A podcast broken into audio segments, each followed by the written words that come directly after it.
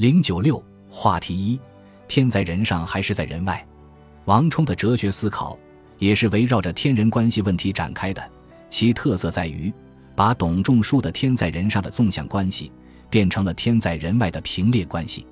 针对董仲舒天在人上的观念，王充率先举起极虚妄的大旗，极就是痛斥、批判的意思。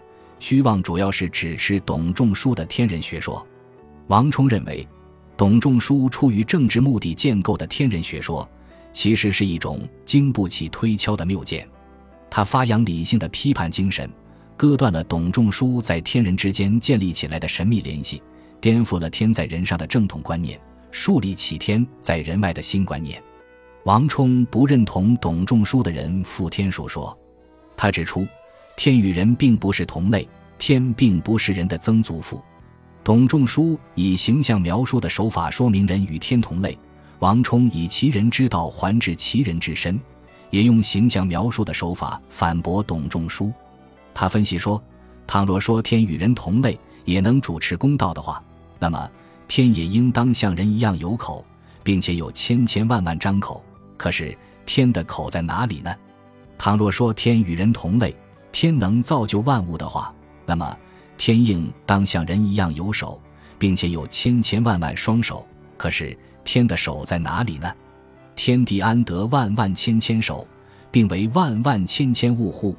天无口目，仅从形象上看，就可以断定，天与人并不属于同类，不可能成为人的曾祖父。人大可不必像崇拜祖先那样对天顶礼膜拜。人并不是天的副本，天也不可能按照自己的形象创造出人类来。人生于天地，由于生于渊，即是生于人也。因气而生，种类相产，万物生之间，皆以时也。在王充看来，人类自身生息繁衍，同天意没有任何关系。针对今文经学家的顾生说，王充指出，天跟人不一样，不可能抱有目的。人是有目的的存在物，而天是没有目的的存在物，不可以混为一谈。他批评“天生五谷以食人，生死马以一人”的说法，认为天不可能主动的为人着想。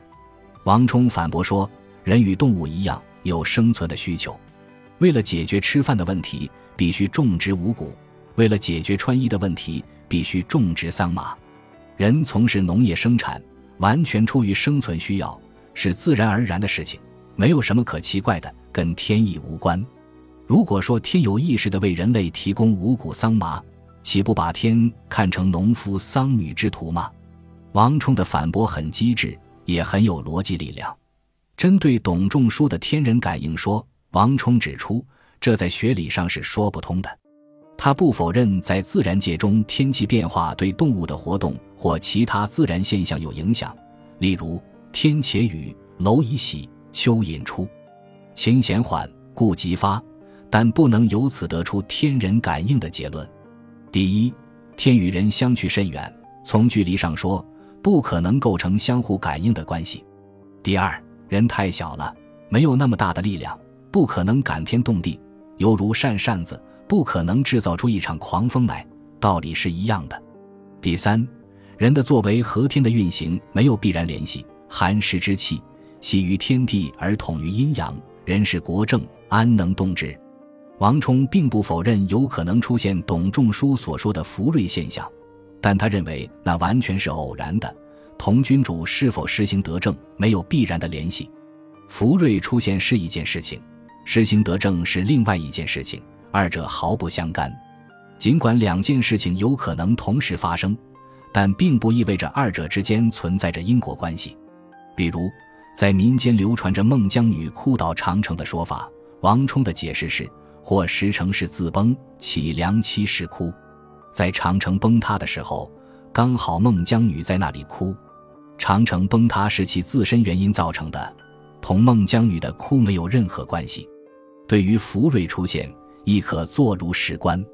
文王当兴，赤鸟时来，鱼跃鸟飞，武王偶见。周文王。周武王时代政治清明，国泰民安，是他们本人贤明的缘故，并不是上天的有意安排，同出现福瑞没有必然联系。至于董仲舒所说的遣告，王充认为完全是无稽之谈。他指出，发生自然灾害的原因，应当到自然界中去找，不能到君主的政绩中去找。风雨暴至是阴阳之乱也，并不是对于君主施政的谴告。自然灾害的发生同君主贤明与否没有任何关系。例如，尧是大家公认的明君，可是，在尧执政时竟发生了大洪水。能说这是对尧的谴告吗？王充基质地用归谬法批驳谴告说，他指出，如果说上天能够有谴告君主的能力的话，那么他亦有能力造就一位贤明的君主，他何必要造出一位昏庸的君主，然后再降下灾难来谴告他呢？难道天不怕麻烦吗？按照王充的看法，谴告说其实是儒生表达政见的一种方法，是政治危机的表现。末世衰微，上下相非，灾异时至，则造谴告之言矣。他触及谴告说产生的社会原因，是一种很深刻的见解。王充及虚妄，不仅是对董仲舒具体论点的批判，而且是对整个金文经学神学思维方式的批判，是对金文经学话语系统的结构。他以哲学的思维方式取代神学的思维方式。清理金文经学家制造的种种思想迷雾，力求按照自然界的本来面目重新看待天人关系。通过急需望消解天人感应之类的比附谬见，王充提出一种与金文经学家相对立的天人学说：天不在人之上，天在人之外。董仲舒认为天在人之上，强调人在天的掌控下，只是被动的存在。董仲舒说的那个高高在上的天被王充解构了，重新还原成人之外的自然之天；董仲舒说的那个人被王充解放了，重新还原成主动的人、理性的人。本集播放完毕，感谢您的收听，喜欢请订阅加关注，主页有更多精彩内容。